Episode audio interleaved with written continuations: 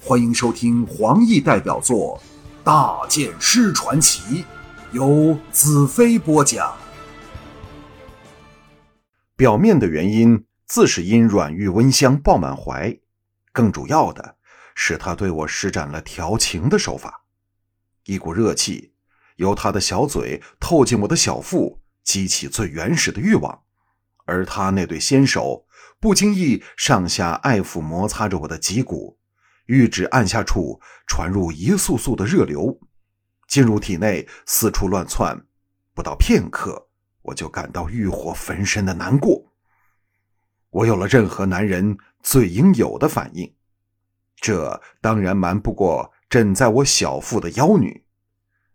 容淡如松开了左手，只以右手继续在我背后施展独门的催情手法，仰身向着我，帽子掉了下来。露出如云秀发，他移枕到我两腿间处，媚笑道：“到现在我才相信，你是个有强诱女人本钱的男人。”我暗呼厉害，忙要激发异能出手相助，谁知心神竟全无法凝聚集中，反弄得全身血脉喷张，火上浇油。容淡如在我怀内有计划的扭动着，不住喘息。媚眼如丝，摩擦着我最经不起挑逗刺激的地方。这的确是绝世尤物，一代妖姬。就在我快要崩溃投降时，我忽地想起一法，由被动抢回主动，伸手进入他厚厚的棉革内，用尽我从彩柔等人身上学来的本事，肆无忌惮地对他进行爱抚和催情。只要他一动情，我便有反击的空间和力量。他扭动得更厉害了，口中咿呜作声，使我破荡魂摇。他的身体柔弱无骨，偏又丰满之极，充满着生命感和弹跳力，叫人难以释手。更使人动魄心颤的是他的风情，似是娇娇怯怯，又似是来者不拒。就在我逐渐要失去最后的自制力时，我忽地发觉他那眯成了一线的媚眼内神色清明，半丝欲火都没有。我骤然如醍醐灌顶，想到了他媚术的一个关键性窍门，就是不动真情。假设能令他情动，就等于破了他的媚功。我也不由一阵气苦。难道以我兰特的魅力也不能令他情动吗？否则，以我这早能把彩柔、华倩等挑逗的死去活来的调情妙手，为何他仍能无动于衷呢？虽是如此想着，体内快要爆炸的欲火却使我再无自控的能力。心中一叹，正要向他纵体投怀，幸好目光又及时看到一个景象，使我悬崖勒马。我看到他泡在溪水里的双足正有节奏的轻轻踢着，灵光一闪，我醒悟到他对我并非无情，所以才要借双足浸在冰水内的寒意保持清醒，对抗我的挑逗。他并非不在乎我。由浸足水内开始，他就布下了对付我的色局，我信心大增，一把将他整个抱了起来。他连抗议都来不及，给我硬压在树根上。我解开他的棉革，探手进内，狂暴贪婪的探索揉捏。不一会儿，他全身颤抖，浑身发软，清明的美眸充满了情欲，一双手忘记了向我施展手法，只知不住的用力将我搂紧。我松了一口气。放胆的痛吻他的红唇，享受那蚀骨销魂的滋味。心神逐渐宁静下来，异能又在我体内澎湃着。我忙将含蕴着我对他真心痴恋的热爱传入他体内。有了上次的经验，我很快在一个精神层面上感觉到了乌帝留在他身上那萎缩的邪力。那只是一种感应。我却没法找到那邪力潜藏的正确位置，找不到它的所在。我实在不知怎样才可把这邪力根除，只知道我拥过越多的爱，此消彼长，邪力就会不住的被削弱，被迫退守在某一窍穴处。秀丽法师霞烧双颊，婉转娇吟，秀目内喷着玉焰，就像个最淫荡的女人。那情形诱人之处，实非任何妙笔能形容其万一。我忽地停止了侵犯，离开了他，只用手按着他的香肩，防止他滑倒地上。他高耸的酥胸不住起伏，小嘴张合下，只能喘息。在这样寒冷的天气中，他的额角竟渗出了晶莹的汗珠。他呻吟着：“兰特，求求你。”占有我吧！我强压下焚心的欲火，冷然道：“你好像很欢迎我的样子。”容淡如一阵醒来，眼中恢复清明之色，但却不再是以往那种充满着玩弄男人于股掌之上的眼神，而是含着幽怨、惊异、热切的复杂神色。我以无上定力为他扣上棉革，淡淡道。晚餐的时间到了，我们围着篝火，默默吃着干粮。他吃了两口，停下来，双手环抱着曲起的双膝，下巴枕在膝上，平静的沉思。他的媚术最厉害的地方，就是能把他的美丽发挥到极致，例如利用不同的表情表现出他不同的美态。像他现在这个表情。实在有种空灵秀逸的美态，一直投到心坎里最深的渊底。和他在一起时，根本不会想到其他女人。有他的厉害，可推知乌帝这魔鬼实在大不简单。他的邪力正是他媚术的核心和本源。假如媚术是一种病，那邪力就是病源。容淡如凝视着闪跳的篝火，柔声道：“兰特，我真的向你投降好吗？”我抓起两条干枝，抛到火中，撞起了点点火屑，在疏林的黑夜里分外夺目。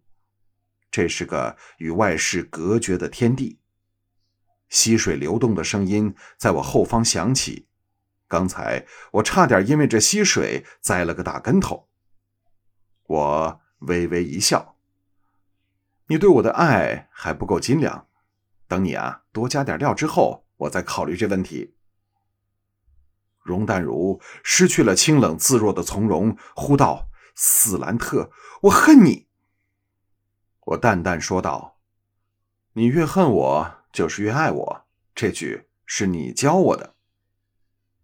容淡如大笑起来，放浪娇痴，看得我魂飞魄散。容淡如站了起来，潇洒的右脚触地，有力的脚尖撑起了身体，左脚屈起，一扭身连转了十多圈，表现了高度平衡的美态。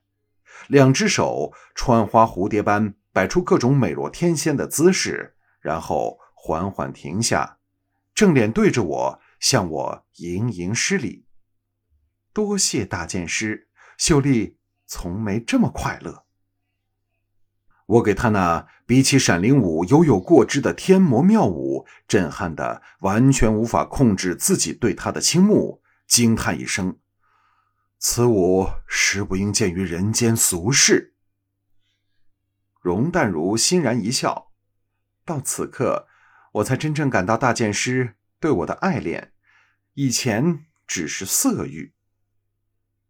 他的坦白使我老脸一红，苦笑说：“和你谈情说爱最大的问题，就是不知你哪一句真，哪一句假，哪一句是你自己说的，哪一句是吴帝说的。”容淡如坐了下来，愤怨地说：“大剑师，不要逼我，给我点时间好吗？”